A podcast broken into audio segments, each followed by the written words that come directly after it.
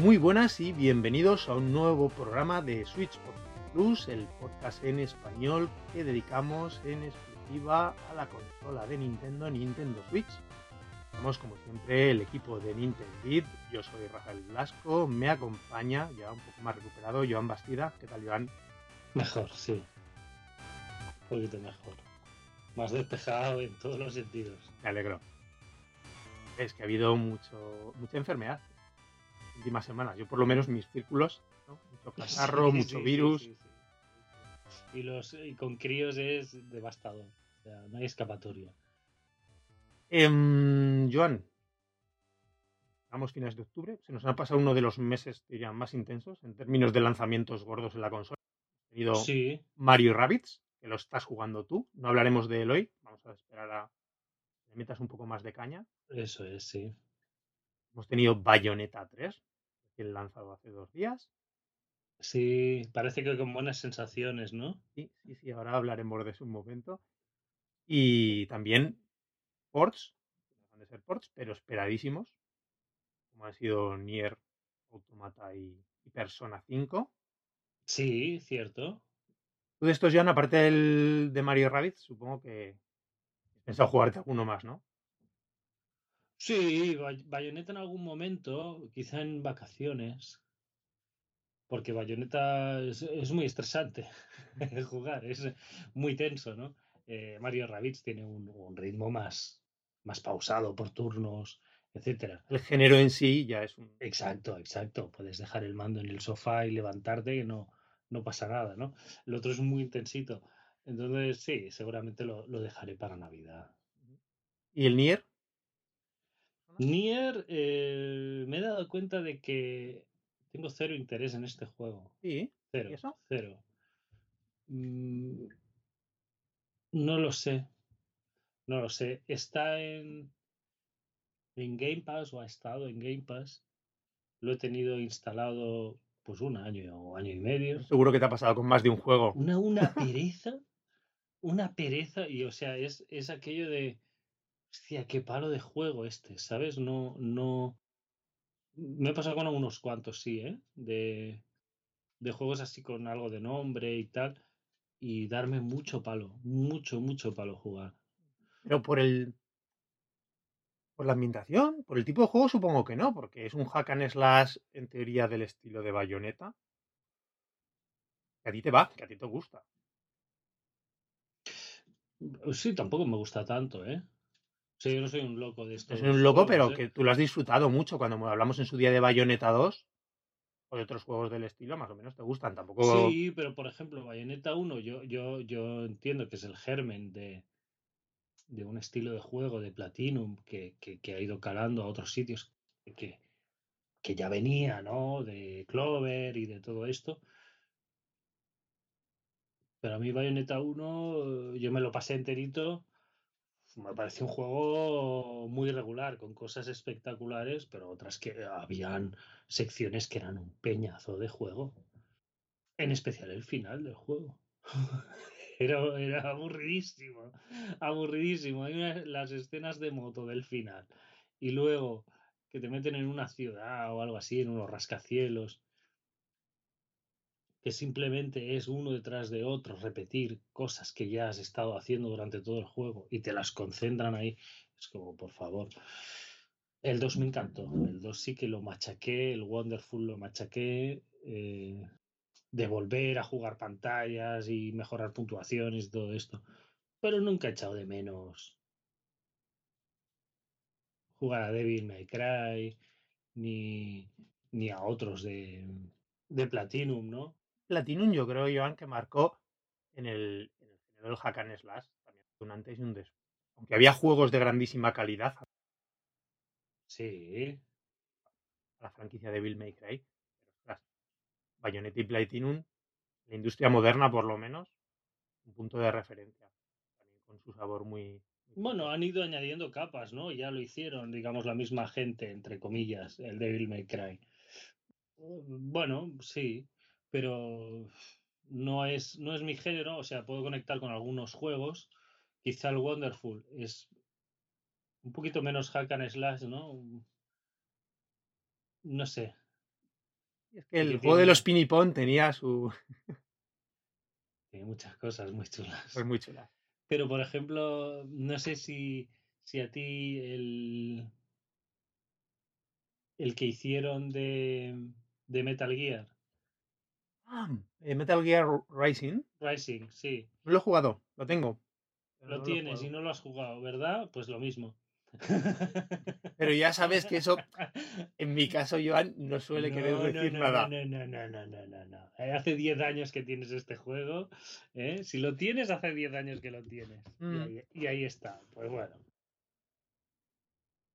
No sé, que igual llego a coger un día Nier y digo, bueno, pues está bien y tal, pero dudo mucho que me. ¿Sabes? Que me haga un super fan.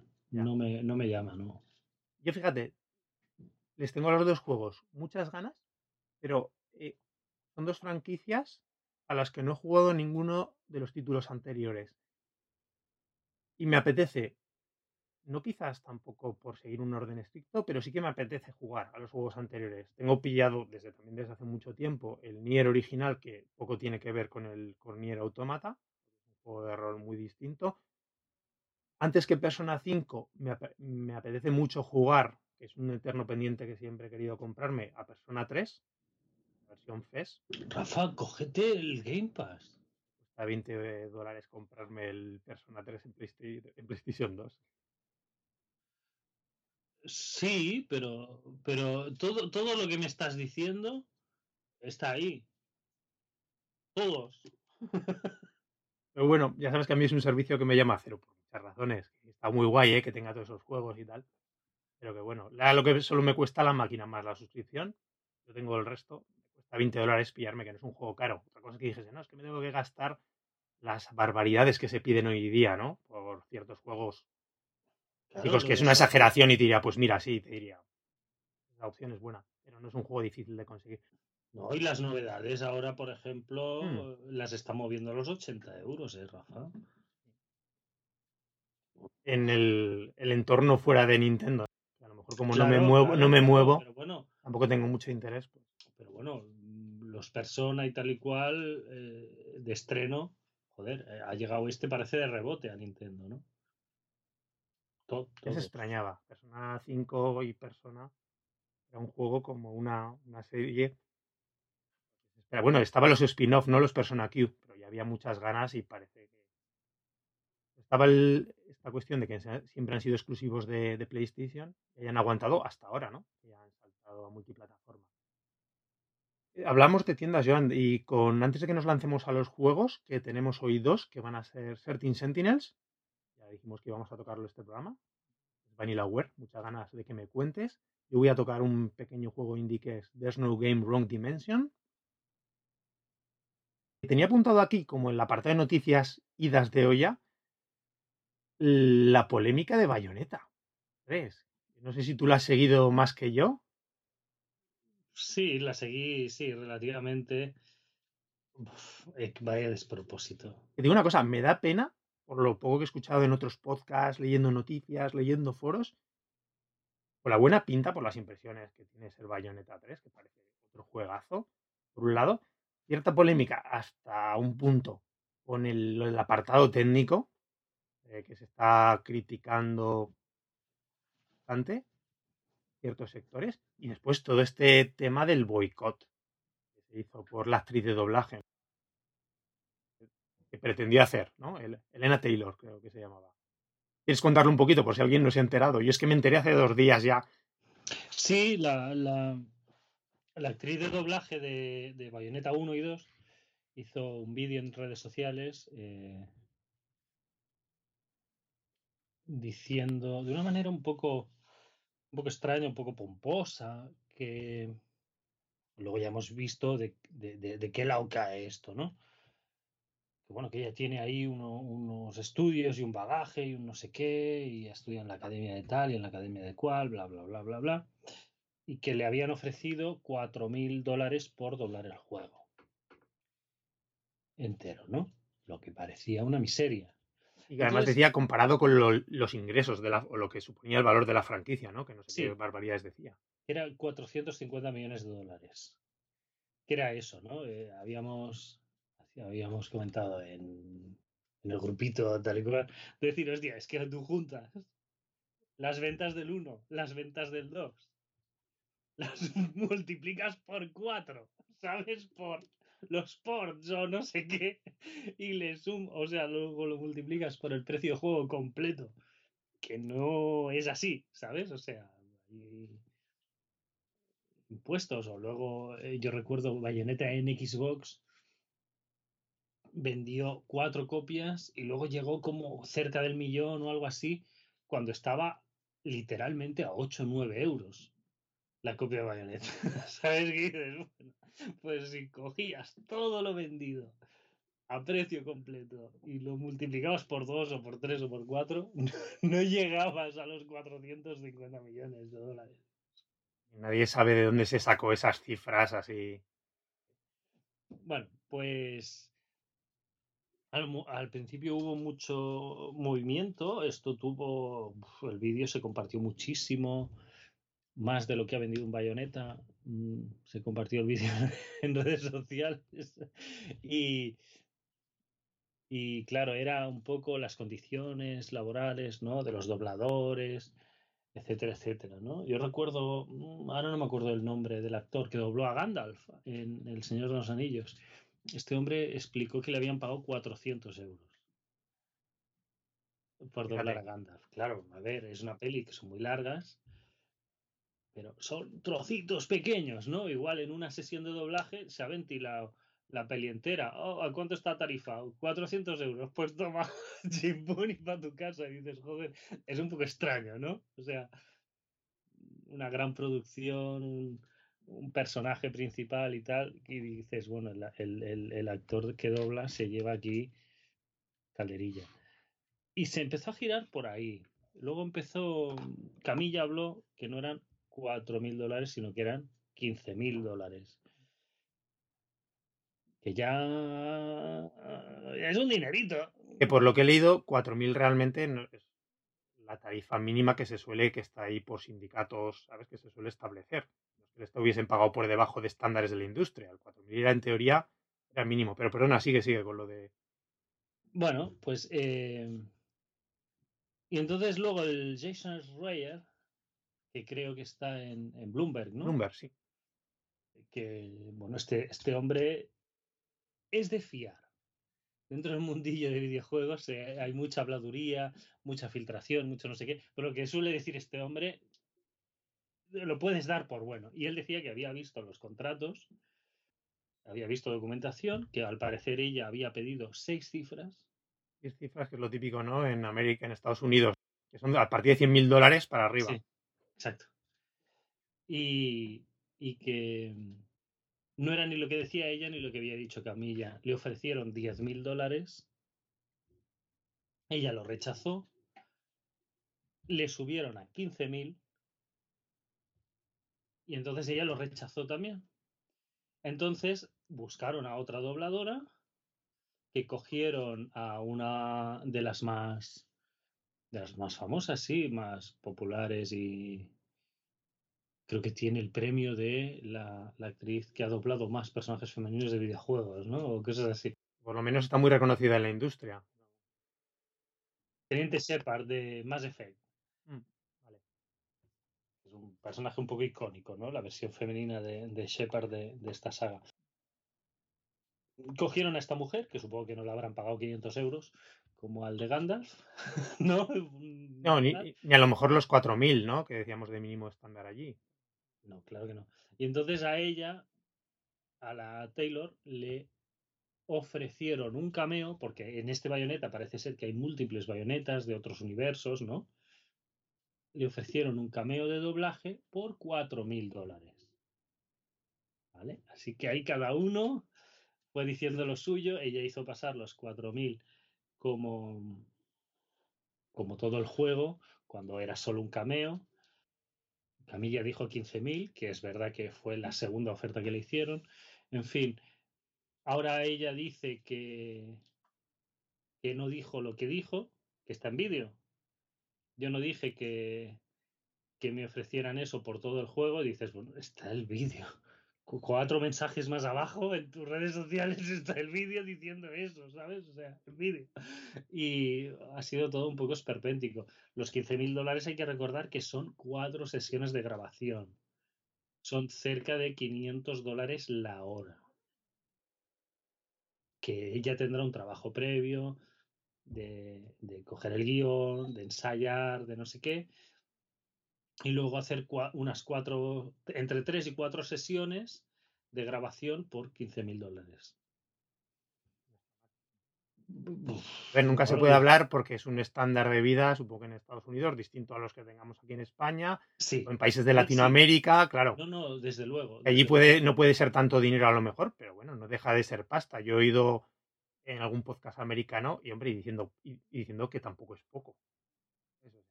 Exacto, exacto, por, por, por, tres, cuatro días. Yo entiendo que luego al quinto día no igual no tiene otra sesión de grabación, sino que pueden pasar 10, 15 días, pueden pasar un mes hasta que tiene otra cosa, ¿no? Lo que se comentaba Joan, que tampoco parecía muy honesto por parte de ella en este sentido, aparte de desdecirse y demás. Querer pedir a lo mejor el salario de un año en un trabajo de tres días. Porque eso sí que es un salario de un año, 100 mil dólares, ciento, o sea... Mira, Rafa, yo ya mm, creo que eh, cada uno tiene derecho a, a pedir lo que quiera y a enfadarse y a decir que no y tal. Pero salir a pedir el boicot del juego como si fuera una reivindicación de justicia, de tal, algo que tú lo que quieres es pasta, o sea, quieres perjudicar al estudio para sacarte más de lo que, digamos, es habitual o es normal, porque tú te montas tu peli, ¿no? Que tienes derecho a montar de tu peli. Pero, mm, en fin, di que no y ya está, ¿no? Eh, si tienes algún problema como que eso no está bien, denuncia pero si está dentro de, lo estipulado y no sé, no sé, me parece que se le fue un poco, un poco la olla y sinceramente es eso. Luego cuando ves los mensajes posteriores mm, parece una idea de olla. Y muy mal lo que dices tú, porque también por lo que afecta al estudio, a toda la gente que trabaja, ¿no? Como ella y tal, no pedir el boicot. Bueno, veremos si ha ido tan mal. Veremos si ha ido tan mal. Las ventas del juego dirán no ha afectado. Y después lo que después lo que polariza este tipo de asuntos en las redes sociales, ¿no? Tanto gente muy misógina, ¿no? Que a la primera, tenga o no razón, ella se lanza contra, contra la actriz. Gente al revés también, ¿no? Que ya solo por el hecho, sin contrastar datos, ¿no? Se lanza contra la. Contra la empresa. Contra la, contra la empresa, ¿no? Que hacemos ahí un poco también de maniqueísmo a veces un tema, un tema muy feo. Las, las, las prisas de, de, la época en que vivimos, ¿no? Seguramente. Las prisas de la época en que vivimos. Pero, pero yo creo que al final a quien ha hecho más daño es al gremio, a los que no tienen tanto nombre, porque cuando esto ha hecho mucho ruido, al final ha sido un bufo, ¿sabes? O sea. Ha quedado ella al ver que había mentido, porque es lo que ha hecho, al fin y al cabo, claro, el debate un debate que podría haber muy sano, ¿no? Sobre las, las tarifas y los sueldos en la industria del videojuego, en este caso, el doblaje. Pues claro, ya queda en un segundo plano y a lo mejor no es el momento de sacarlo después de esto. En fin, pues eso ha sido lo más relevante. Está todo Joan muy parado de noticias en general. Empiezo yo a perder la, la esperanza de que tengamos presentación de consola este año. Tú estás con la peli esta de Rafa y yo. Y después no me la voy a comprar. Me inhibo, me inhibo. Haces que porque hay muchas cosas que apuntan a, ahí, pero es todo tan confuso, tío. Es todo tan confuso que, bueno, yo, mira, Bayonetta, Navidad, después de Navidad, Fire Emblem. Van viniendo cosas chulas. Sí, totalmente. Porque ahora realmente, John, eh, nos queda Pokémon el, este mes de noviembre, ¿no? Pokémon Españita, ¿no? Pokémon Españita, vale. es que no sé. Después tenemos Dragon Quest Treasures en diciembre. Ya Fire Emblem es en enero. Exacto. ¿Saldrá Advance Wars algún día? Ahí está esperando. Aquí estoy esperando. Yo Estás esperando tú. Y las copias, por lo que decían los entendidos, lo que lo comenté en otro programa, están, están hechas así en las estanterías guardadas por Nintendo. Eso es así. Ya ves. Ya sabes que hasta me parece, no sé si te acuerdas, que cuando salía digitalmente, el día, bueno, tenía la primera fecha de inicio, hubo un error. Y llegó a haber gente que llegó a descargarlo. Jugarlo. Hubo una chavala que salió en Twitter y, y era verdad. estaba una- que después terminó borrándolo. O sea que Como Scribblenauts de Wii U, ¿te acuerdas? realmente ese fue al- por físico, ¿no? Que soltaron unas copias. Exacto, exacto. Se enviaron algunas copias porque lo retiraron como tres días antes de. Y nunca hemos sabido qué pasó. Hubo rumores, ¿te acuerdas que era temas de la traducción, algunos términos en el inglés, que como eran la edición europea, que los términos in- americanos no eran adecuados. No sé, yo lo jugué y lo jugué bien, o sea que. Y pero Wars, pues cualquier día lo sacarán. Y el, el conflicto bélico va, va bajando o algo. No sé si eso va a pasar. Y si no es que se va a quedar ahí, ¿eh? Claro, el problema de tomar una decisión así es que ya la has tomado. O sea, es un sinsentido sacar el juego ahora si sigue habiendo una guerra, ¿no? Claro. Pero bueno, en fin. Mm, Ya te digo, a mí me pareció una tontuna eh, a principios de año y ahora ya es ridículo. La cuestión es que nos vamos a quedar sin verlo. Qué rabia me da. Sí, porque tenía muy buena pinta el, el remake, la verdad. Pero bueno, Joan, nos lanzamos con los juegos, si te parece. Hemos dicho que íbamos a empezar con 13 Sentinels. Sí, quieres empezar con, con Certain Sentinels.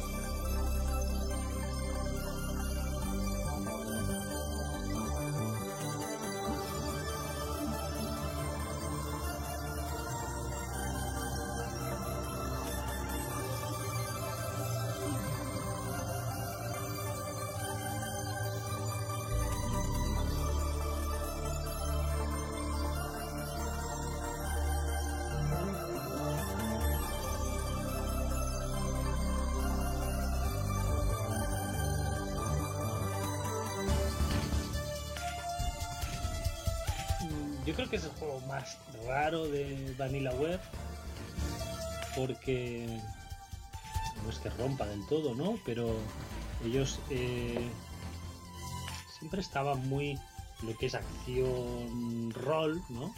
Un poco acción rol, un poco fantasía medieval, época, cosas de estas, ¿no? Y este plantea un, un escenario en la época actual, más o menos, menos, ¿no? En el mundo moderno. Y, y un combate muy extraño, muy extraño que no sé bien bien cómo definirlo, si, si estrategia mm, por turnos, sin ser muy por turnos. Eh, pero bueno, en fin. ¿Cómo empezar a describir este juego? Eh, mezcla básicamente la, la parte muy narrativa, yo creo que es el, el- o al menos de los que he jugado yo de, de Vanillaware, el más, el más narrativo prácticamente. Hay mucha gente, Joan, Hay tramos que es una novela visual. eso iba a decir, ¿no? Que lo define como una Sí. novela visual. Sí, prácticamente hay, hay tramos muy largos, ¿eh? En el que hay una aventura, digamos, eh, que se va enfocando en 13 chicos eh, distintos, la mayoría, la gran mayoría de ellos eh, que van al mismo instituto en, en Japón. Entonces, eh,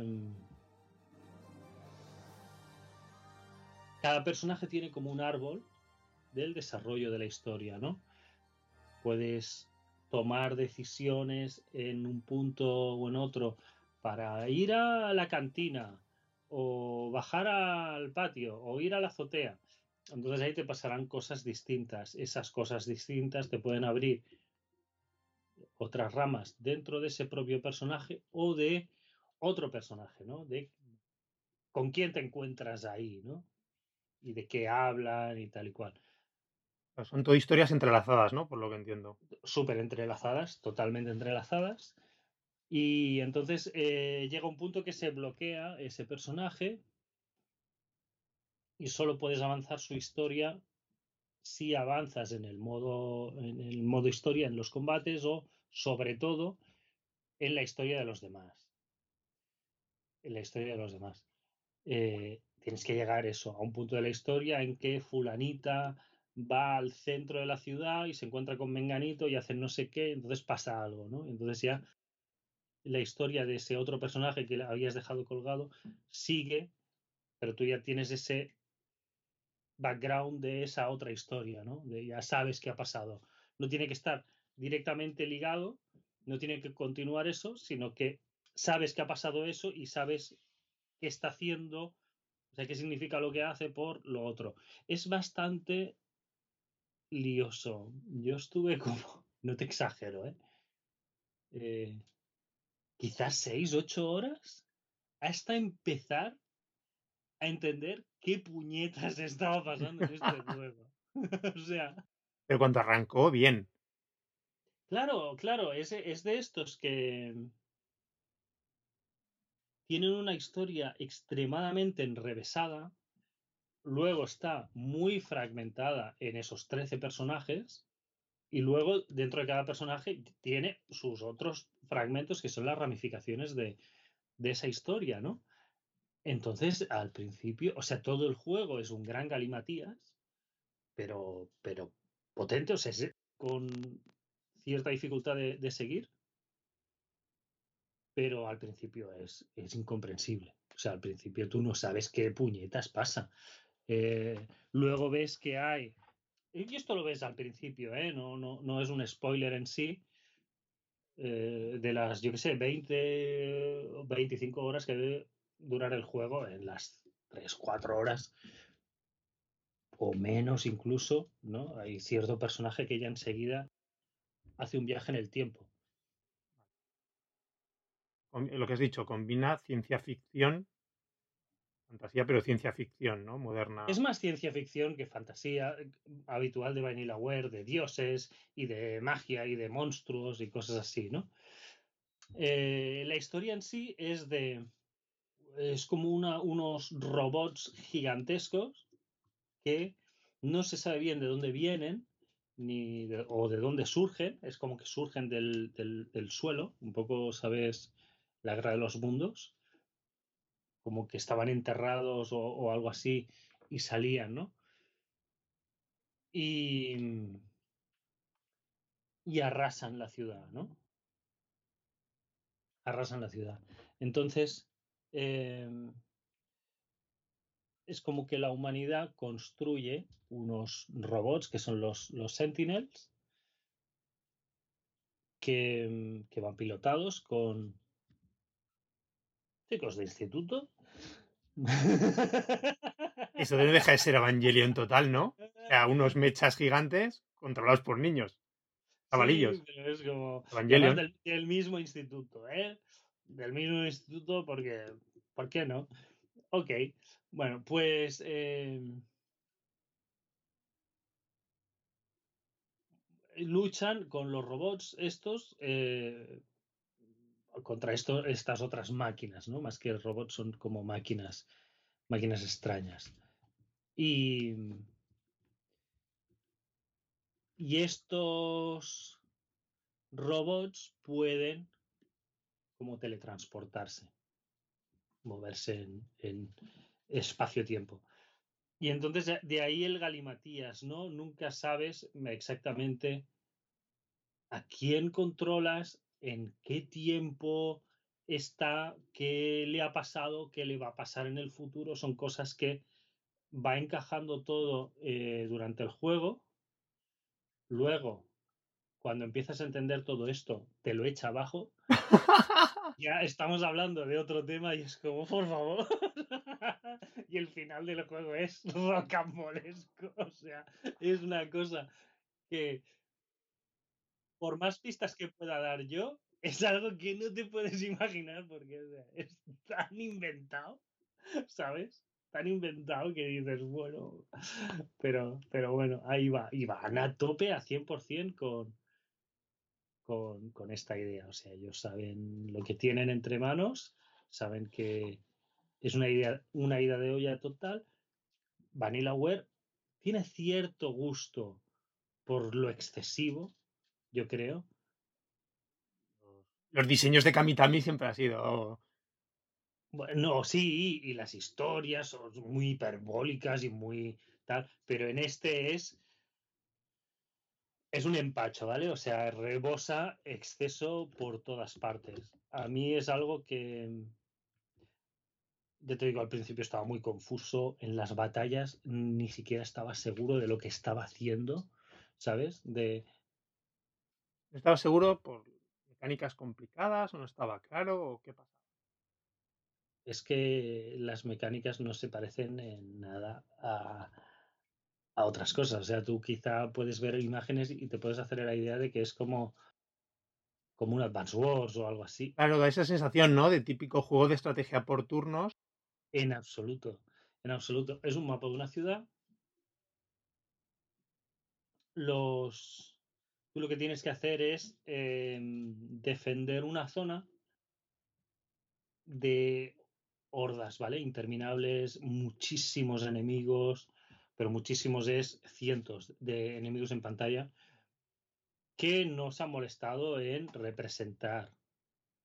Puntos. O, sea, ¿Puntos o qué era? O... Son cuadritos de, cuadritos, color rojo, son sus cuadritos y que están ahí volando. Ya está. y hasta vienen los cuadritos, ¿no? Y disparan, piu, piu, piu, piu. Los misiles son como de píxel, ¿vale? El, eh, son un rectangulito con unos cuadrados y un, como un fueguecito en el culete y... Más como dices, parece casi un juego de Towers Defense, ¿no? De defensa de la torre. Hasta un punto. Uh,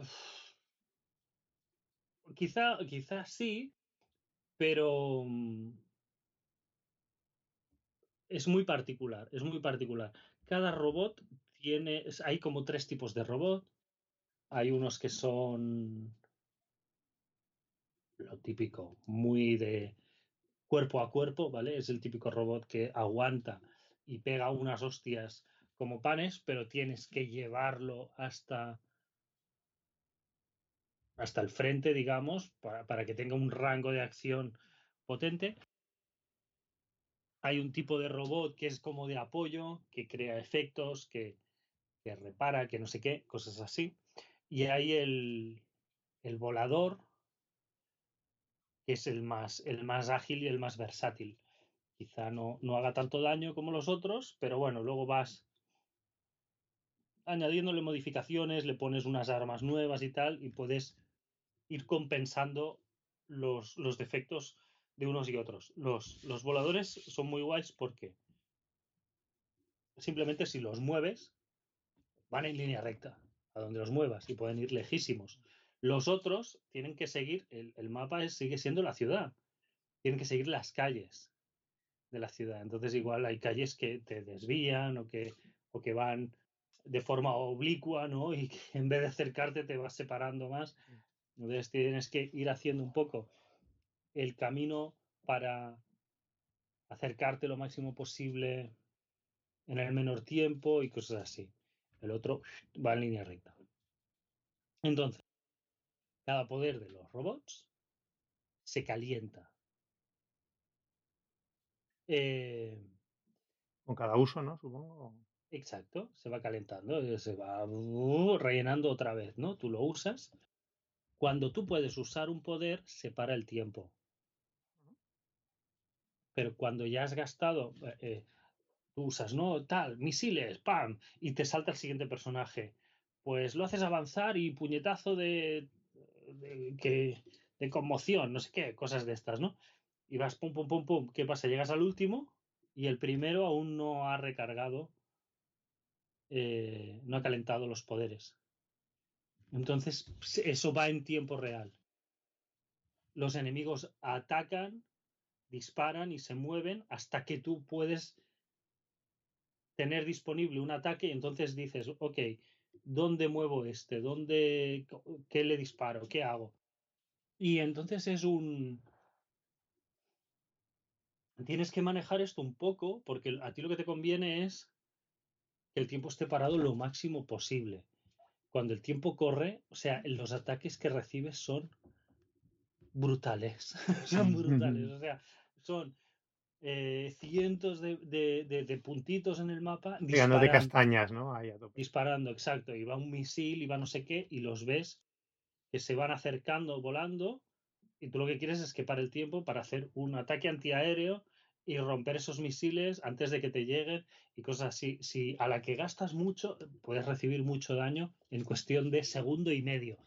¿Vale? Estamos hablando de un segundo y medio, es como ¡buah, buah, buah, y dices, Dios mío. Qué guay. Qué mecánicas más curiosas, ¿no?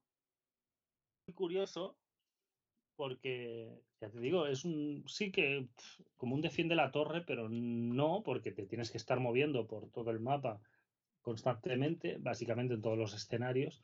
Hay algunas peleas que no, no tanto, ¿no? Pero más o menos. Y, y lo brutal que son los, los ataques, los ataques de tus robots. Eh, por ejemplo, hay uno que dispara eh, muchos misilitos pequeños, ¿no? Entonces, cuando te viene una, una horda de esas, tú metes aquel en medio, venga, multimisil, y, hace, y hace una escabechina brutal, ¿no? Pero si dejas pasar eso, el ataque que recibes es muy bestia, muy, muy, muy bestia.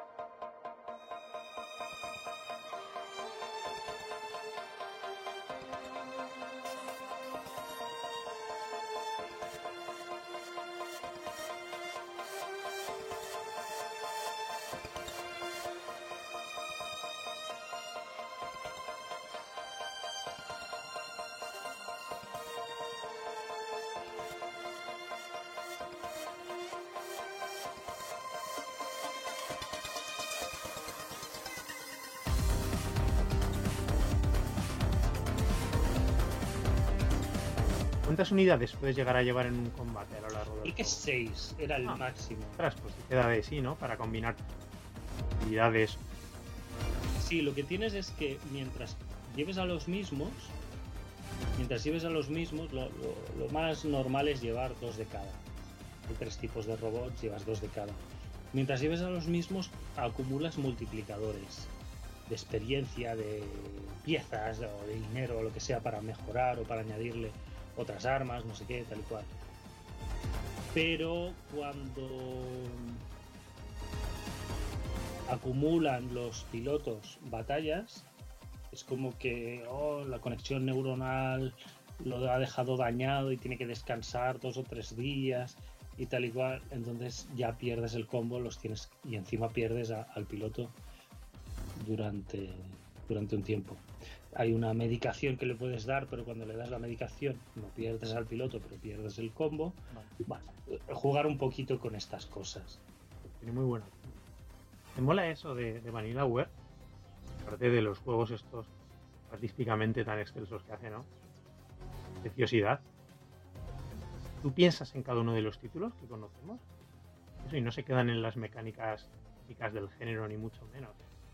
De yo que sé, Muramasa, ¿no? Que es el juego de acción, aventura en 2D, hack slash, pero con ese sistema, ¿te acuerdas de gestión de las espadas? Que era brutal, divertido, que te hacía cambiar cada poco, ¿no? De ataques, de demás. Y escucha, las comidas, no me canso de decirlo. Ahora comes en cualquier juego y cocinas en cualquier juego para tener efectos y cosas de estas. Yo en 2007-2008, yo no lo había visto eso tanto, ¿eh? Aunque no lo tenemos en Switch, aunque me encantaría algún día, el Dragon's Crown, con ese. No deja de ser un juego del género beaten up, pero le mete un poquito ese pasito. Algunos juegos ya lo habían hecho en parte, pero yo creo que este lo, lleva también, como decías tú, a un extremo. También de buscar más de la exploración, el luteo, ¿no? De buscar tesoros, pantallas incluso ocultas. Y, como eso, Vanilla, cómo coge estos géneros. No inventa ninguno, pero no hace ningún juego normal o típico del género, ¿eh? Siempre está su marca ahí tan personal tengo muchas ganas de. Ya sabes que el próximo lanzamiento en Switch de VanillaWare, el Green Grimoire, que es un juego de, que salió creo en PlayStation 2. Vamos a tener, no sé si es para marzo o abril, el relanzamiento de la versión remasterizada, ¿no? En, consolas. Tengo muchas ganas de probarlo. Pero mola. Te quería, yo y preguntar: ¿qué peso tiene esta parte de la estrategia en relación a la parte de novela gráfica? ¿Son muy descompensadas? ¿Sabe? Sí, es mucho más historia, es mucho más el lío de la historia, de los personajes, que no las batallas. El trabajo de VanillaWare gráfico y, y, tal está ahí, está ahí. Las batallas es prácticamente tienen un punto Space Invaders de, de píxeles volando por la pantalla y ya está, ¿no? No, no le han dado su, su sello visual. Aunque el sonoro sí, me encanta porque cuando te das cuenta de que la mitad de los efectos sonoros de, de las batallas son fuegos artificiales que habrán salido a grabar y son, son, fuegos, son fuegos artificiales. O sea, cuando hay una ráfaga de explosiones de tal, es una traca de petardos. O sea, literalmente han grabado petardos. Cosas de estas. Y queda muy guay queda muy guay, muy auténtico y, muy chulo, pero, pero por decirte de alguna manera, es, eh, como te digo, los, los personajes, y creo, quizá no al 100%, pero, pero yo creo que sí, yo creo que sí. Ahora esto mm, lo tendría que haber tenido más, pero yo diría que el juego está hecho para que lo tengas al 100% todo. Todo. O sea, te iba a decir también, cuando empezabas, Joan, a contar todo el tema de cómo las historias se entrelazan, cómo te pueden llevar en determinados momentos a determinadas eh, decisiones y caminos diferentes, pero por lo que me estás diciendo y lo que había leído, eh, la gente no parece que eso es típico juego que, ostras, si quiero verlo, me lo tengo que rejugar otra vez. Estamos pensando el Triangle Strategy. Está genial, pero tienes que si quieres experimentarlo, tienes que volver al principio para, aunque te lo facilitan mucho, ¿no? Para no tener que arrancar de cero el juego y que puedas. En este caso tienes, tienes es la rueda de personajes, ¿vale? Tú los vas girando para saber qué historia vas a hacer. Y se te puede bloquear en plan. Eh, no puedes seguir este personaje hasta que hagas el capítulo no sé qué de tal otro. O hasta que tengas cinco personajes al 35% de la historia o hasta que tal y cual. Y creo que hay uno de los personajes que tiene unos requisitos altísimos. Altísimos. Entonces quizá puedes llegar a la batalla final y acabarla sin tener ese personaje al 100%, que creo que para tenerlo al 100% tienes que tener a los demás al 100%. Es, algo así, ¿sabes? Cuando todo, has hecho todas las historias de todos, puedes ver el último capítulo ida de olla de fulano, ¿no? Eh, quizá puedas llegar ahí sin tener eso, pero quizá no. O sea, y, llegados a ese punto, no sé, no sé hasta qué punto vale la pena acabar el juego si te faltan tres capítulos de historia, porque no es más que eso. No es eso de que uy, lo tengo al 70%, que hay juegos que es así, llegas al final, estás al 70% y te falta un buen tramo. No, no, aquí igual si llegas al final del juego, estás al 93 o 94%, de es eso, dos o tres historietas y lo liquidas al 100%. Eh, es, es, que es así, es así, y el peso grande es ese, es ese, es el, el la madeja de, de hilos de lana rojos que han metido para entrelazar todas las historias de todas las maneras, mezclarlo tal. Eso es el, grueso del juego. Eh, luego es eso, eh, la historia es la que te marca, tú vas haciendo un personaje y otro, y ahora te mueves para aquí y machacas este hasta que se bloquea, etcétera, etcétera. Y llega un momento que lo que tienes que hacer es pasar al capítulo siguiente. Joan, también en la parte de novela gráfica, el poquito que jugué, que jugué, nada, media horita de la introducción, ya te dije. Volviendo al tema de las mecánicas que siempre le gusta meter a Vanillaware, ¿no? Para no quedarse en el, estándar. Me acuerdo del tema este de los pensamientos de los personajes. Me acuerdo bien, bien, bien cómo funcionaba, pero me pareció muy chulo. Por lo menos distanciándose de la típica novela gráfica. A ver, ya visualmente también se distingue mucho cómo se desarrolla todo con los personajes no en primera persona, que suele ser más típico. Pero esto me acuerdo que conforme ibas hablando, al personaje tiene unas ideas que se entrelazan entre sí, que puedes, me acuerdo cómo era muy bien. O le llegan unos recuerdos que le aparecen para... ¿Lo vas a explicar tú mejor? Yo tengo una idea vaga de cómo era. No, no es tan quizá como te pueda parecer al principio. Es más lo que te digo del árbol de cada personaje de la historia. Más en las conversaciones te decía, que me eh acuerdo que hablabas, entonces te aparecía una idea nueva. Exacto. Entonces tú puedes, con esa idea te puede abrir una rama y la puedes seguir o no. Pero no, no pasa de ahí. Entonces sí que repites ese personaje, para no coger lo que has cogido antes, ¿no? Y sales al pasillo y entonces en el pasillo te encuentras a fulanita y hablas con ella. Entonces ya tienes otra rama ahí, ¿no? No, no pasa de ahí de... Tú cuando acabas y ves el árbol de ese personaje y ves que puedes acceder a esas cosas, eh, pues lo repites y, coges una cosa diferente a la que has cogido antes. No tiene más misterio. Eh, hay unos, incluso las historias más largas, hay unas partes del árbol que tú ves, eh, fulanito en clase, se sube por, por, arriba la opción, se habla con Menganito, abajo, sale al pasillo y cosas así, ¿no? Y va enlazando y tú vas viendo el árbol de, de esa historia. Hay un momento que unas de esas casillas de baja la cantina es un checkpoint.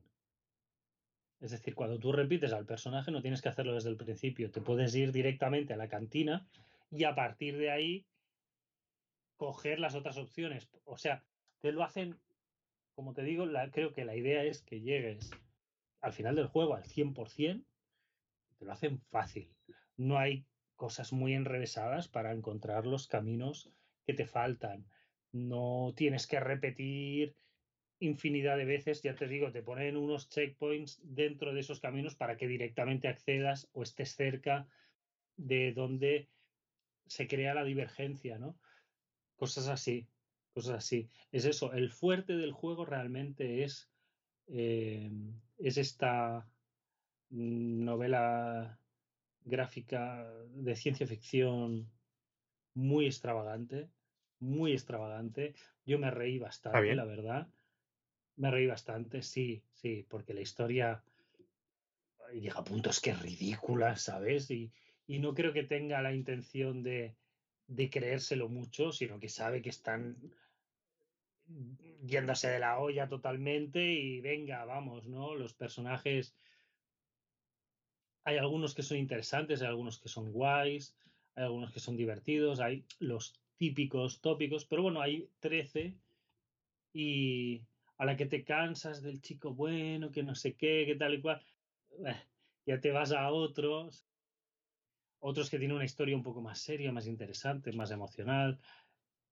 Tienen eh, muchos personajes para jugar con ellos, darle variedad, eh, historias rocambolescas y ridículas de una chica con un robot. Esa es la de, la de, los shorts, ¿no? es.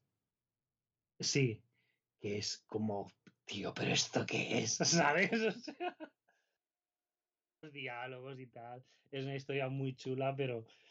pero Creo que igual que está la famosa estatua de Momohime, de Muramasa, la estatua tan bonita que hay de juego que es espectacular. hay figurita de la, de la chica del robot en el bolso. Sí. Mola, también es muy chula, ¿eh? Que, fíjate, yo nunca he sido de, de figuras y dices, "Jo, Sí, es que esa historia es, es bastante graciosa, es bastante chula y bastante graciosa.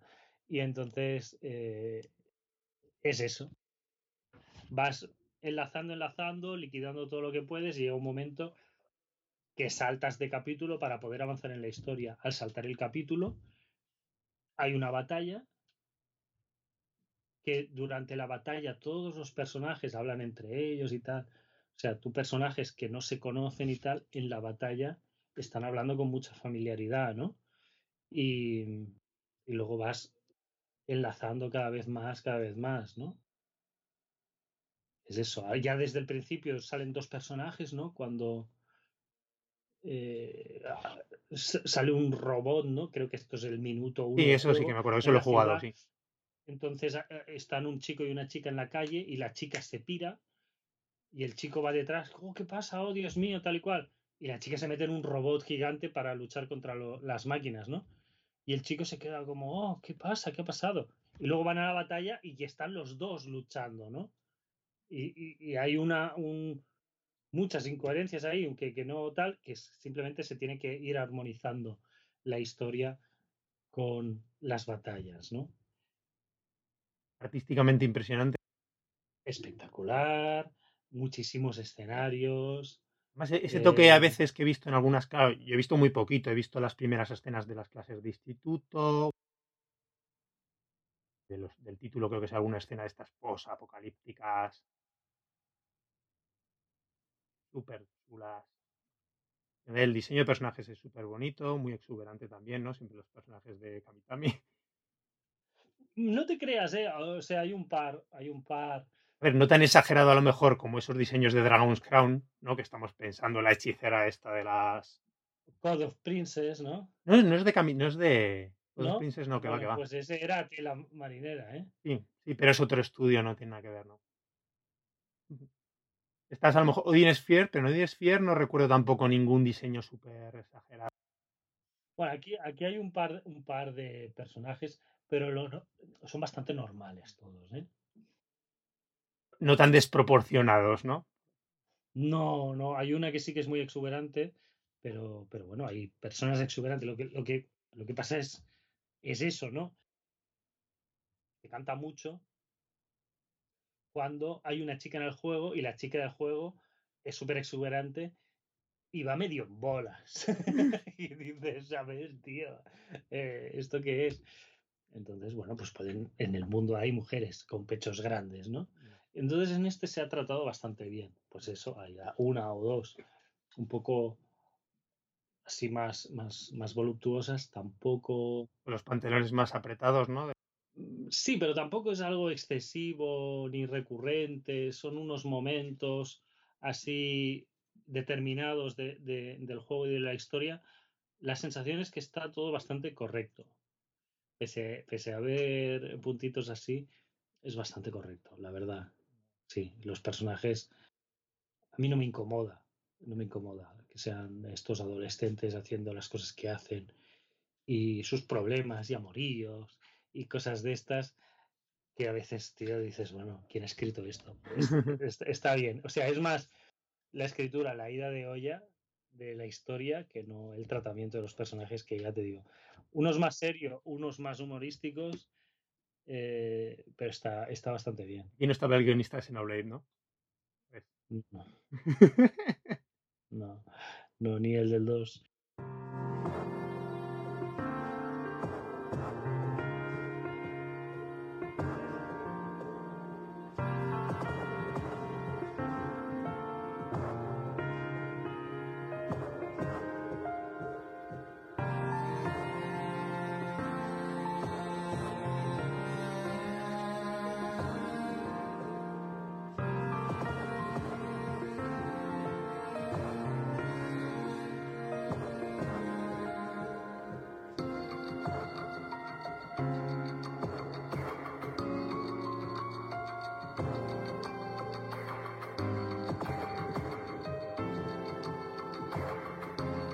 Entonces, ¿te ha gustado, Joan?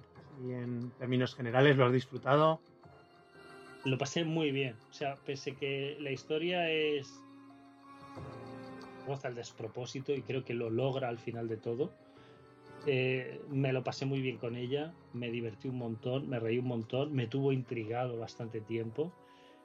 Las batallas, algunas las disfruté de guau, qué pasada, y otras fueron más intensas de, oh Dios mío, voy a palmar en esta. Ostras. Cosas así. Eh, sí, no es muy difícil, no es muy difícil, pero, pero sí que hay algunas que, uff, son más duras. Te abruman, ¿no? A lo mejor. Por... Bueno, son enemigos que Mm, con un ataque muy específico de un robot en concreto es bastante fácil, pero te tienes que dar cuenta de eso, tienes que tener el robot disponible, lo tienes que tener operativo, porque los robots cuando reciben mucho daño, se los pueden cargar, ¿no? Y, ahí ya reinicias. Pero cuando reciben mucho daño, lo que puedes ponerlo es en, eh, en reparación. Y se está mucho rato parado en la calle. Entonces tienes que intentar llevarte la acción hacia otro lado para que se recupere y entonces poder usar ese con los que te están dando caña, que cada vez se acumulan más. Bueno, eh, que se, pueden crear dinámicas bastante chulas ¿eh? en, las peleas. La verdad es que sí.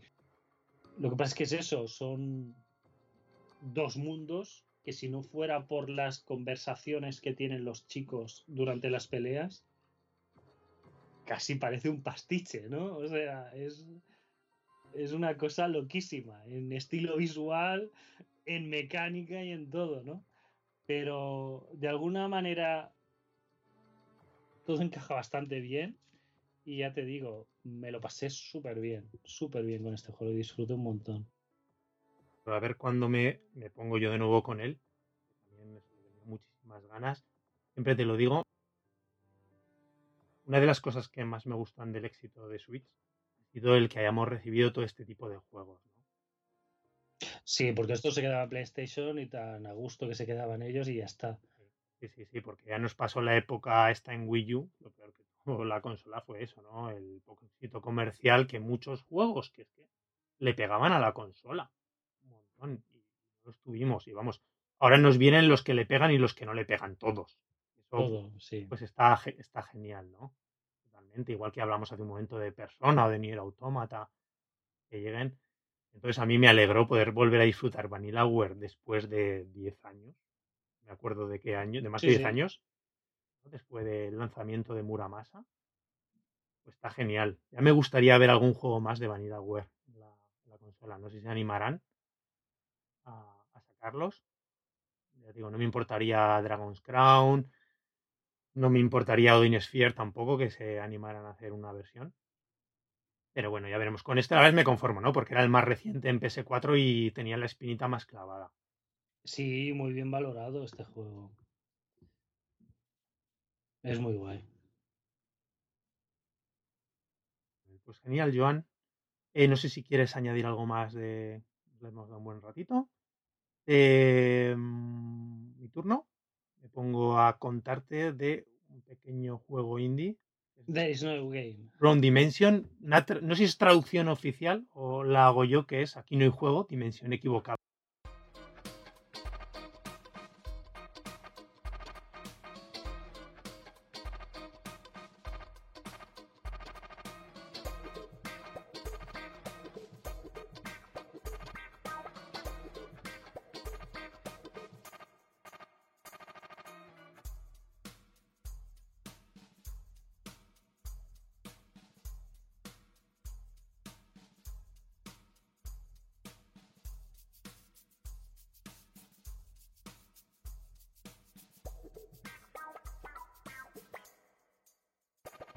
There's No Game Round Dimension.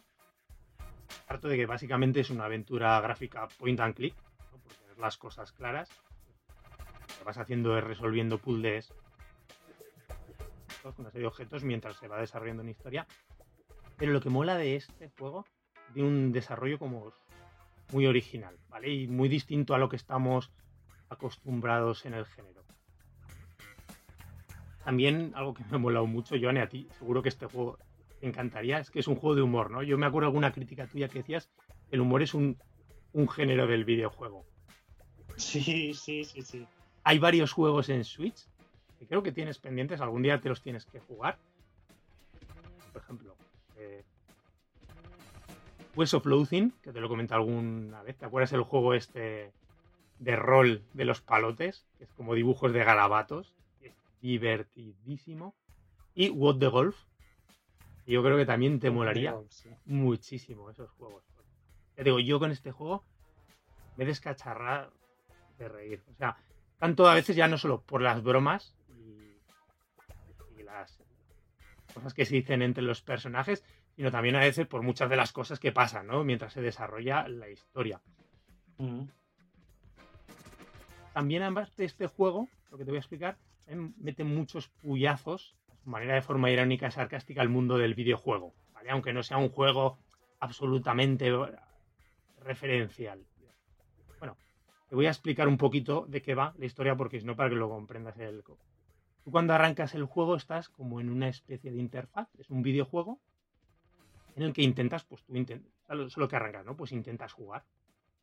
Pero en teoría no puedes. Y hay una voz, todo el rato una especie de narrador, ahí que, pues que intenta, que se supone que es el juego, ¿no? El mismo programa informático que te está diciendo que, que te intenta parar, hacer cualquier intento de que tú toques la interfaz y demás. Entonces, claro, conforme tú vas insistiendo, pues te- a lo mejor hay un botón, te lo va desbloqueando, pues lo que pues se van desbloqueando diferentes puzzles. Por resumirte muy la historia al principio, aparece una especie de disrupción dimensional, un caos total. Consigues que haya un mal funcionamiento del programa. Aparece un personaje que va a ser el antagonista de la historia, que es un Mr. Glitch, ¿no? que es un glitch en un programa informático que va, Sí. que va fastidiando todo lo que encuentra y toca. Y a partir de ahí empieza a desarrollarse la historia que te lleva pues, a diferentes tipos de videojuegos que están en ese programa informático metido. Me parece que la sensación de que es un proyecto inacabado. Pero todo el rato, la gracia es que aquí se desarrolla que es ese narrador que rompe totalmente la cuarta pared, que se habla tanto en el videojuego, porque está todo el rato Sí. hablando contigo. O sea, no estamos hablando de la típica aventura gráfica con personajes, recorriendo Está, escenarios. está, está, porque lo veo muy pixel y tal, con voces. Sí, totalmente. Claro, el personaje, voz en inglés, eso sí. No sé si a otros en español no está. Tiene la voz en inglés con un montón de subtítulos a un montón de idiomas. El doblaje está muy bien, está muy bien es muy divertido, todo el rato es muy capullo, metiéndose contigo, queriendo que no avances y demás. Pero bueno, está guay conforme después se va también cambiando esa relación que tiene el juego contigo. Conforme va avanzando la historia. Tampoco, ya os digo, y tampoco voy a contar mucho más por no destripar, porque es una gran historia, pero vale lo chulo ir descubriéndolo cada uno. Em, decía eso que vas a diferentes tipos de juego. Vas apareciendo en diferentes dimensiones. Por ejemplo, es muy chulo. La una de las primeras de ellas apareces como una tipo de aventura gráfica del Lucas, tipo aventura gráfica de los años 90, de Lucas Sí. ¿vale? Te digo, no es la clásica. Tú en el juego vas, tienes un puntero, tú aquí no mueves ningún personaje, vas cacharreando la interfaz, destruyendo cosas, moviendo, consiguiendo algunos objetos. Em, esta primera aventura gráfica, por ejemplo, que te digo que apareces, es protagonizada por un Sherlock Holmes y Watson, que además capta la esencia de los juegos de la época a la perfección. Ah, o sea, tú no llevas un personaje, no hay un personaje. Tú, e- tú eres el personaje. Tú eres el jugador, tú eres el personaje del juego, con alguien que te mete y apareces una serie de interfaces, de juegos. No, sí, sí, porque yo veía muñecos y tal y digo, bueno, pues, ¿sabes? Ok, tú eres el personaje del juego. Bien. Exactamente. En este juego, por ejemplo, es muy chulo, te das cuenta que, ya te digo, es un programa informático. Los personajes que lo habitan, este Sherlock este Watson, ellos viven en su mundo. Para ellos es su, su Londres, su casa, sí, donde sí. están. El... Pero es muy chulo repente todo, realmente son escenarios falsos. Para que me hagas es un videojuego que funciona por detrás. Y en este, por ejemplo, es capítulo súper divertido que tú le puedes dar la vuelta a los escenarios por detrás y ver lo que está pasando entre bambalinas, por detrás de los escenarios que son de cartón, piedra y demás. Ellos van, viven en su realidad, pero todo es falso. Em, es, ya te digo, es, esa mecánica, por ejemplo, es muy chula. Creo que son esa aventura gráfica de objetos, pero no tienes, eh, aquí no tienes un inventario al uso vas consiguiendo, por ejemplo, al principio del juego ya digo que es la interfaz del juego de cuando arrancas un juego, ¿no? De jugar, opciones. A lo mejor de repente, dándole golpecitos a algo, tú con tu puntero consigues que se rompa o caiga del escenario una piedra, lo estoy inventando, un destornillador, con lo cual puedes conseguir desatornillar alguna cosa que te está bloqueando. Al principio parece que hay un botón, las primeras escenas, que él no quiere que toques el juego. Llama todo el rato, no toques eso, usuario. Y tú pues te, la, te, las arreglas con las diferentes cosas que vas consiguiendo para conseguir romper las cadenas y por fin poder tocar el botón y destruir todo, ¿no? Y que arranque este caos que te comentaba al principio. ¿Sabes? No llevas un... Realmente los objetos caen al fondo de la pantalla, tú los puedes coger con el puntero y hacer que interactúen en un sitio, pero realmente pero nunca llevas más de dos o tres objetos. ¿Vale? No es la típica aventura gráfica que tú te juntes con Hace poquito además que estoy jugando al Broken Sword 5, que no me falta mucho, pero que tú tienes tu inventario y de, al final terminas con 20 objetos en el inventario, sí, que nunca sabes cuándo te van a servir y demás. Pues pasas de esta aventura, esta aventura gráfica clásica, llegas de repente a un juego que es como, como The Legend of Zelda. Sí, es, lo, es que es lo que veo más. Capturas y tal, es lo que, lo que veo más. Supongo que es comercialmente, ¿no? Bueno, sí, un bosquecito, árboles, ¿no? Vista, vista superior. Sí, sí, y además con un estilo de arte todo muy cuidado, ¿eh? Lo hacen. Pero, por ejemplo, spoiler entre comillas, te pasas este capítulo de ayudando al personaje de Legend of Zelda, que está planteado como si fuese una aventura más clásica en el que tú vas ayudando al personaje al llegar al final, ¿no? Y derrotar al malo y conseguir la princesa. De repente, se disrumpe de nuevo el programa y vuelves a jugarlo de nuevo, pero convertido en un juego free to play. Súper divertido, con el personaje que tiene su barra de vida que se le agota con el movimiento, que tienes que estar clicando para conseguir moneditas para pagar, en la espada que de repente necesitas, te aparece una tienda online en la que tienes que pagar pasta para conseguirla. Pero por eso te decía que tiene esa parte referencial, no a los videojuegos en sí, sino a la industria del videojuego. muchos aspectos. Ah, es gracioso. Muy divertido. Y no solo eh, con los juegos, porque en muchas partes, muchos de los capítulos de, There is no Game Room Dimension son interfaces de juegos. De repente, una de las fases es unos títulos de crédito de un juego. El que ahí es muy divertido. Le puedes colgar diferentes nombres de personas, de en teoría serían de desarrolladores, pero te aparecen, por ejemplo, Buster Keaton Chaplin, o no me acuerdo qué personaje era. Y eso hace que cambie totalmente los títulos de créditos, con lo cual en algunos pasan unas cosas que puedes conseguir unos objetos para cambiar y utilizar en otros. A mí me ha sorprendido este juego, sobre todo la brillantez y la idea de los puzzles, ya te digo. Tiene ese puntito de que, a ver, sí, te puedes atascar y a lo mejor... Pero siempre hay el narrador tanto te da ciertas pistas él, mientras te va, vas hablando con él y te dice cosas y se mete contigo y te quiere parar los pies, pero siempre llega un momento que formas equipo con él. Como también pequeñas pistas visuales, ¿vale? Durante los diferentes escenarios para los puzzles. Está muy bien, tiene la dificultad, yo creo que muy medida, a lo mejor tirando a lo fácil, un jugador con experiencia lo vas a ir sacando todo más seguido, pero siempre te vas a tener que parar en muchos de ellos yo te, creo que te conté que empecé a jugarlo solo y por casualidades de la vida se me acoplaron las, las peques en casa. Tengo que, para mi vergüenza, tengo que reconocer que si no es por ellas en un par de puzzles, que se fijaron en un, en un par de detalles. Oye, papá, ¿no te has fijado en esto? Puzzles muy, muy chulos. Hay, por ejemplo, unas fases, es una, una interfaz de un sistema operativo de ordenador el cual vas abriendo carpetas, buscando pistas que están dentro de un archivo, que te llegan a otro. Ay, no me acuerdo por qué razón tenías el logo del sistema operativo es una ardilla que tenía una avellana, una nuez. Sí. Y pues descubriendo, necesitas, consigues al final la nuez y necesitas dársela de comer para que te desbloquee y puedas salir de ahí de una vez, la puerta que oculta, pues te vas hasta que vas a los archivos de audio que está en el ordenador buscando y te das cuenta que hay un vídeo o un audio que es del cascanueces.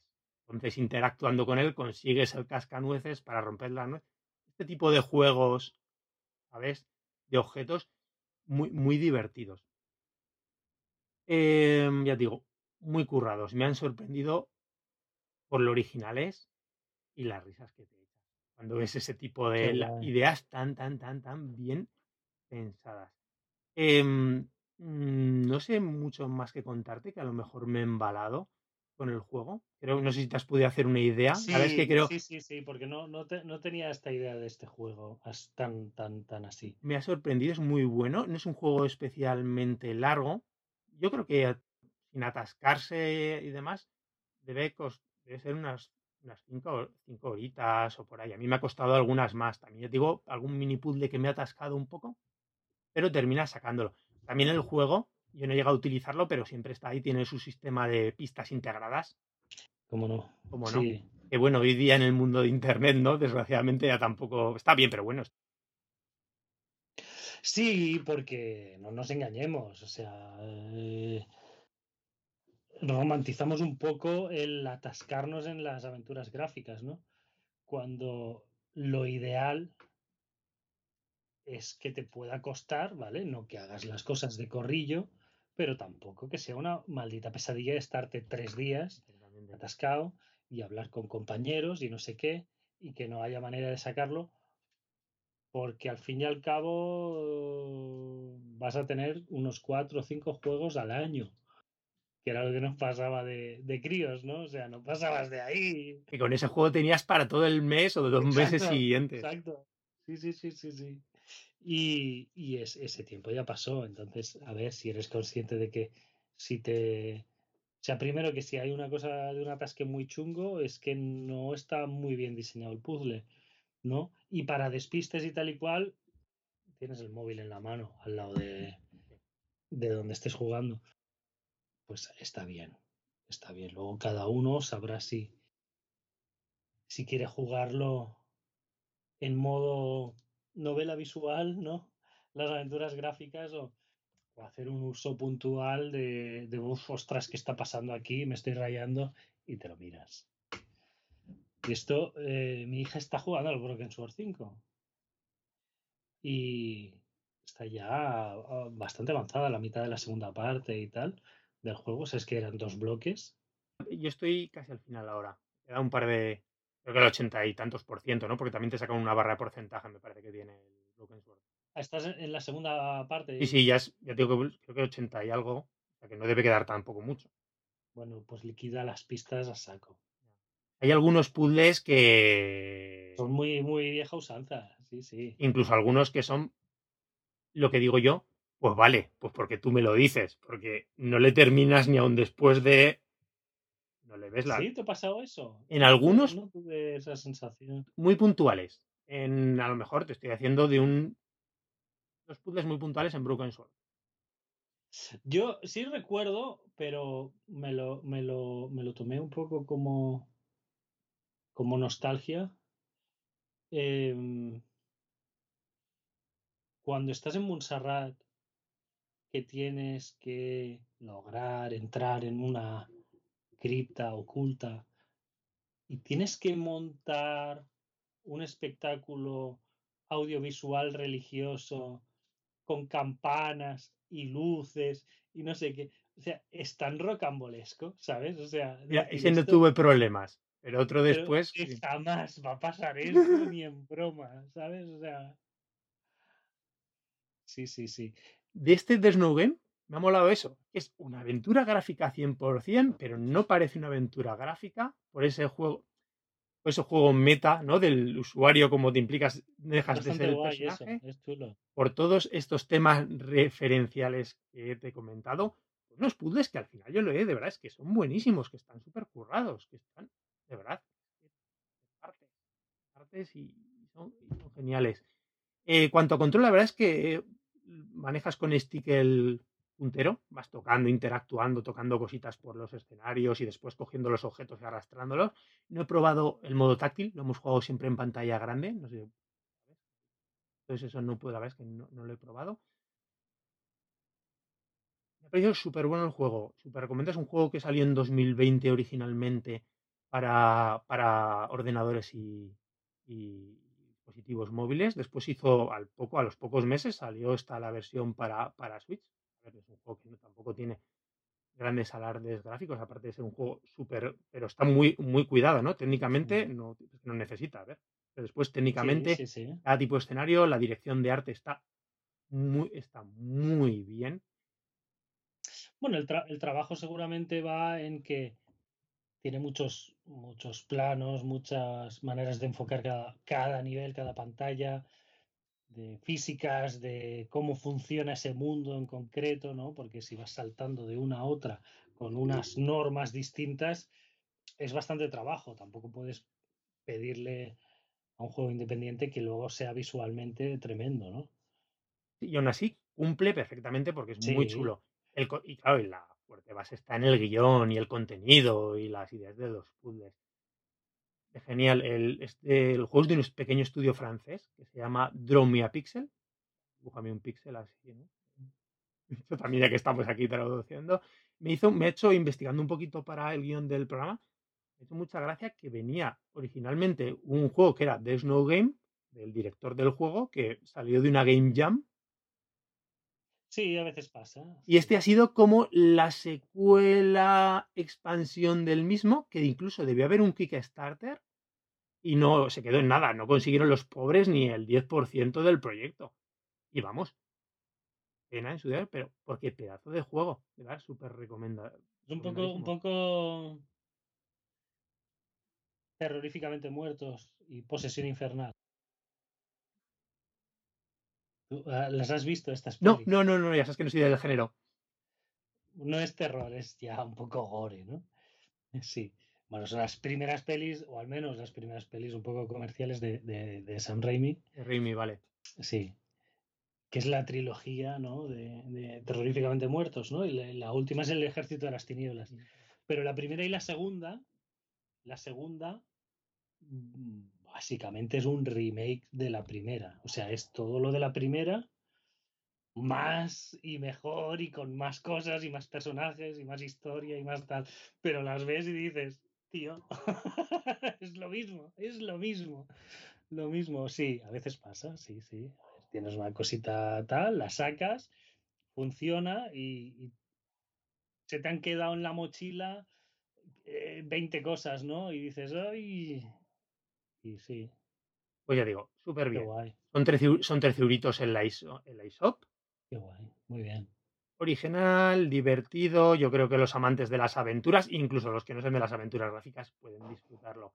Fíjate, se anunció en una de las indies, porque me acuerdo que lo en una de las indies showcase del año pasado, en abril, ¿qué juegos salieron así majetes? Bueno, el, ¿te acuerdas aquel de Longing que te pillaste tú, del que no hemos llegado a hablar? El del personajito ese que, habla, que se movía, que había como 400 días, que terminaba. Sí, anunció en aquella direct. sí. Entré varias veces, pero no he vuelto a entrar. pues algún día hablaremos. Un, un juego extraño, un poco experimento, ¿no? Porque pasaba en tiempo real ese juego. Una locura, es verdad. Eh, ya te digo, muy bien, Joan. Yo creo que este, si te animas, ¿Tiene voces en francés? el juego. No, pero tiene, tiene el doblaje con voces en francés y en un montón de idiomas, que así, en un montón de acentos de diferentes. Tiene una parte muy divertida. Con la parte ¿Cómo, de los. Y una parte como que hace muchos doblajes en teoría de idiomas, con muchas, unas voces con muchos acentos. Y hay un capítulo que se centra también en eso. En temas de doblajes, en... muy chulo.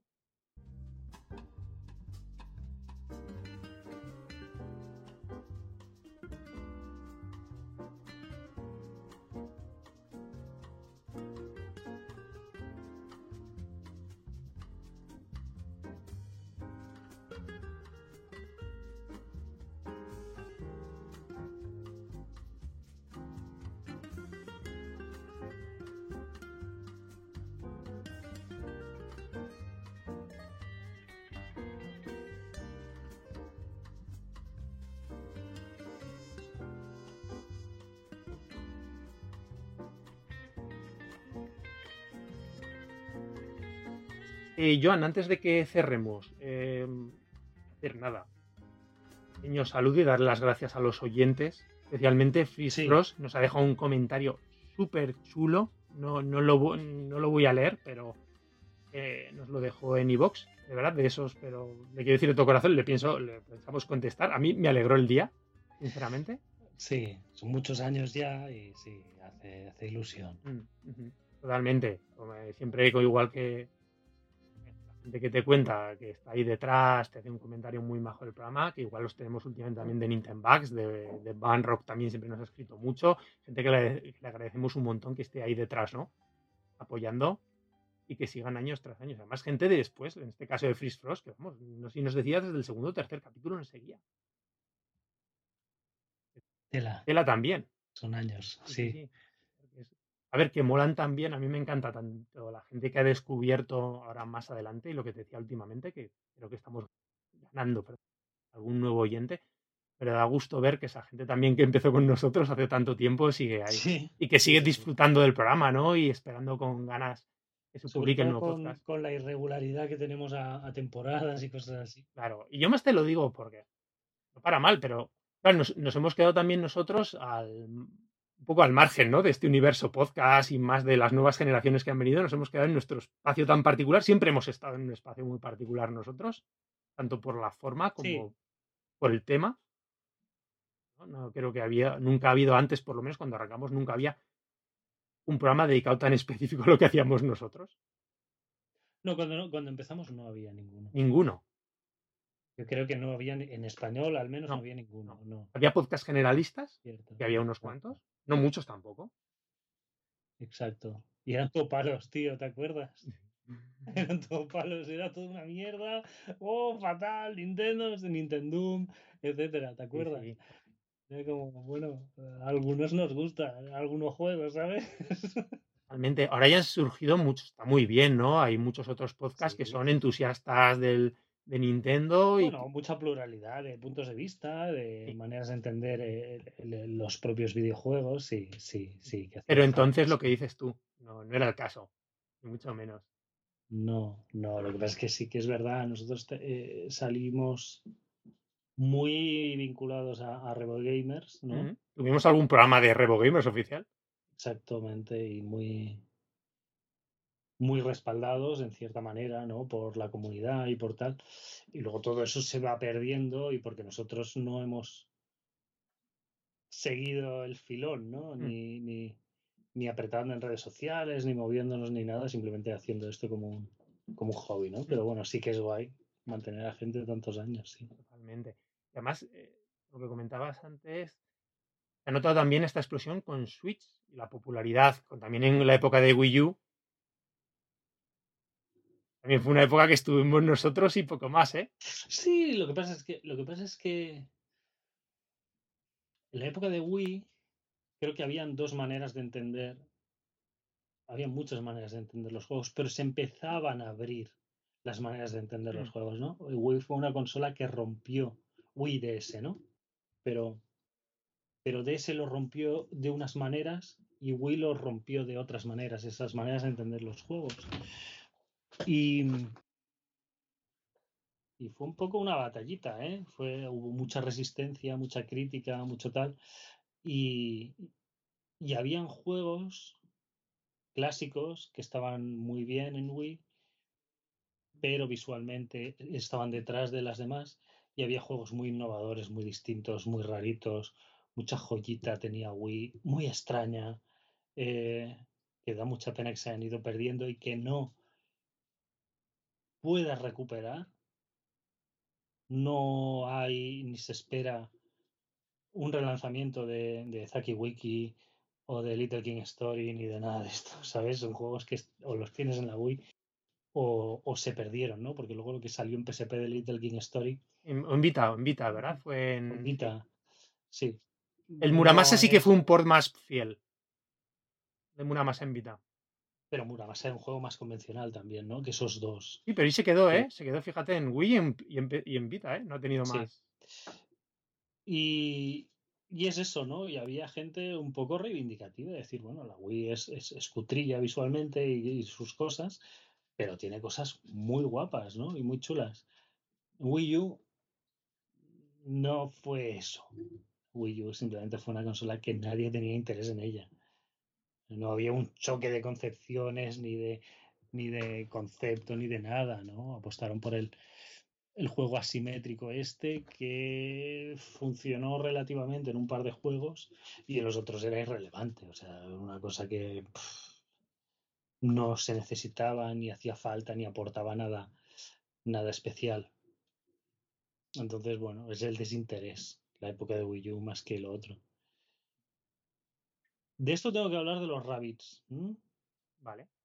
Porque han, hecho cambios en el juego que no aportan nada. No sé yo si valía la pena hacer esos cambios en el juego, ¿no? No es, que estén, no es que estén mal, pero que si no los hubieran hecho tampoco no. Hoy es que tendría que tener.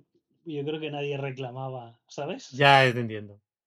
Pero bueno, en fin. De momento guay, ¿eh? Ya hablaré, a ver, la, la próxima seguro hablaré de él. Me está gustando un montón.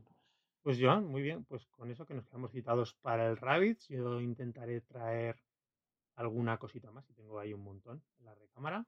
Sí, a ver si nos traemos al Mingy. Y Mingy también, y, sí, varios invitados nos tenemos que traer. Que nos hable de, de Bayonetta o algo, ¿no? Sí, porque si no hablaremos de Bayonetta en, en mayo. Por lo menos. Muy bien, Joan. ¿Te parece? Recordamos a nuestros oyentes que tenemos página web que es nintendbit.com que el programa lo pueden descargar directamente desde la página o en las diferentes plataformas de gestión de podcast como Apple Podcasts, Evox, Spotify, Google Podcast. Que tenemos correo electrónico, aunque últimamente no esté funcionando muy bien, que es contacto arroba y que también estamos en redes sociales como Nintendbit. También estoy en Twitter como dijiste Y no me dejo nada. ¿Comentar? Creo que no. Muy bien, Joan. Oye, pues nos citamos para el próximo programa. Que termines muy bien el puente, ¿vale? Que juegues mucho. Sí, todo lo que pueda. Un abrazo. Todo lo que pueda. Venga, hasta luego. Hasta luego.